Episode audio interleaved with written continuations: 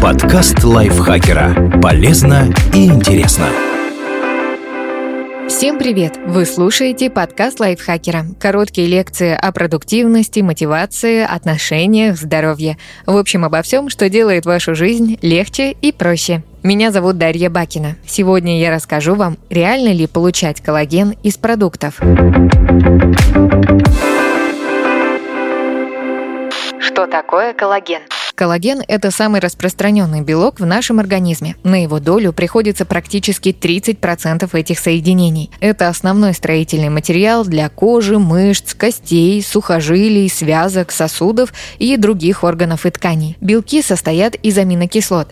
Основные аминокислоты для сборки коллагена – это пролин, глицин и гидроксипролин. Они собираются в цепочке, а потом закручиваются в нити – фибрилы в виде тройной спирали. Кроме аминокислот, для этого нужны витамины и микроэлементы – витамин С, цинк, медь, марганец. Зачем нужен коллаген?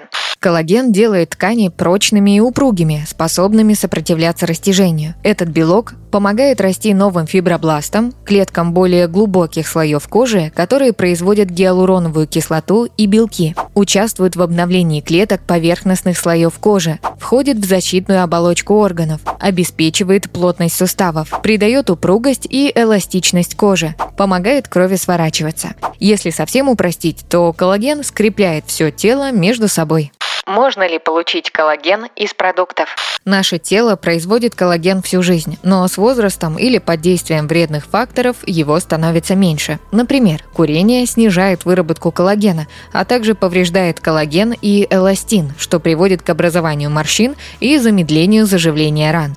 Никотин сужает кровеносные сосуды у поверхности кожи, из-за чего ткани получают меньше кислорода и питательных веществ. Из-за обилия сладостей в рационе коллаген становится ломким и неупругим, потому что сахар присоединяется к белкам и повреждает их структуру. Избыток ультрафиолета снижает выработку коллагена и ускоряет его разрушение. Измерить это нельзя, но можно заметить, что морщины стали глубже, а суставы работают хуже. Поэтому люди стараются получить ценный белок извне, из продуктов и добавок. Но тут важно понимать, что в желудочно-кишечном тракте все крупные молекулы распадаются на более мелкие, чтобы их можно было усвоить. Так и коллаген из пищи дробится на аминокислоты. Так что употребление в пищу продуктов, богатых коллагеном, не приводит непосредственно к повышению его уровня в организме. Максимум, на что можно рассчитывать, это получение дополнительного строительного материала. Но и тут есть нюанс. Мы не можем указать, куда должны идти аминокислоты. Например, если телу в целом целом не хватает белка,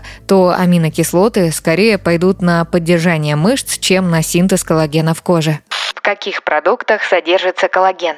Как мы уже поняли, продукты, богатые коллагеном, не передадут белок в нашу кожу и суставы, а только дадут строительный материал. Но это уже что-то, потому что без аминокислот построить белки не выйдет.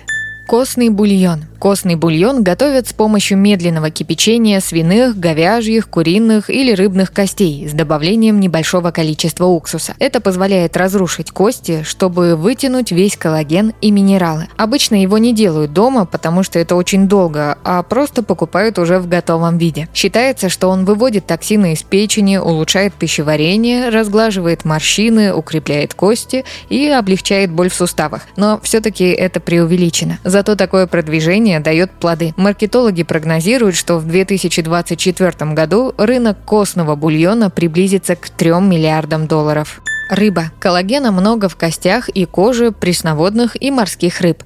Кости, конечно, есть не надо, а вот оставить кожу на тушке вполне можно. Мясо. Коллаген есть в мясе, особенно в жестких кусках, в которых много жилок, то есть соединительной ткани. Но избыток красного мяса вреден организму, так что злоупотреблять им не стоит.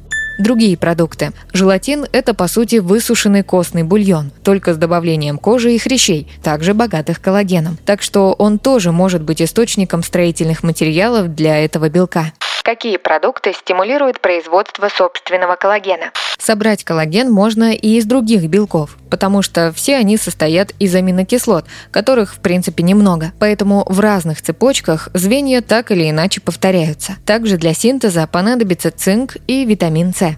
Продукты, богатые белком. Считается, что некоторые продукты с высоким содержанием белка способствуют выработке коллагена, поскольку они содержат аминокислоты, из которых вырабатывается коллаген. Мы о них уже говорили. Это глицин, пролин и гидроксипролин. К ним относятся рыба, птица, мясо, яйца, молочные продукты, бобовые, в том числе соя. Продукты, содержащие витамин С. Витамин С можно получить из таких продуктов, как цитрусовые, красный и зеленый перец, помидоры, темно-зеленые листовые овощи, брокколи, капуста, брюссельская капуста. Продукты, содержащие цинк. Цинк есть в моллюсках, бобовых, мясе, орехах, семенах, цельных зернах.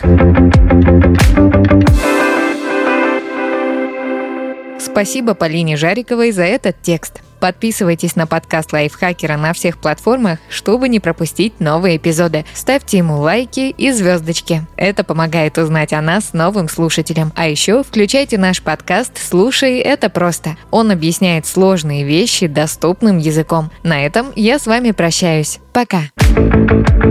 Подкаст Лайфхакера. Полезно и интересно.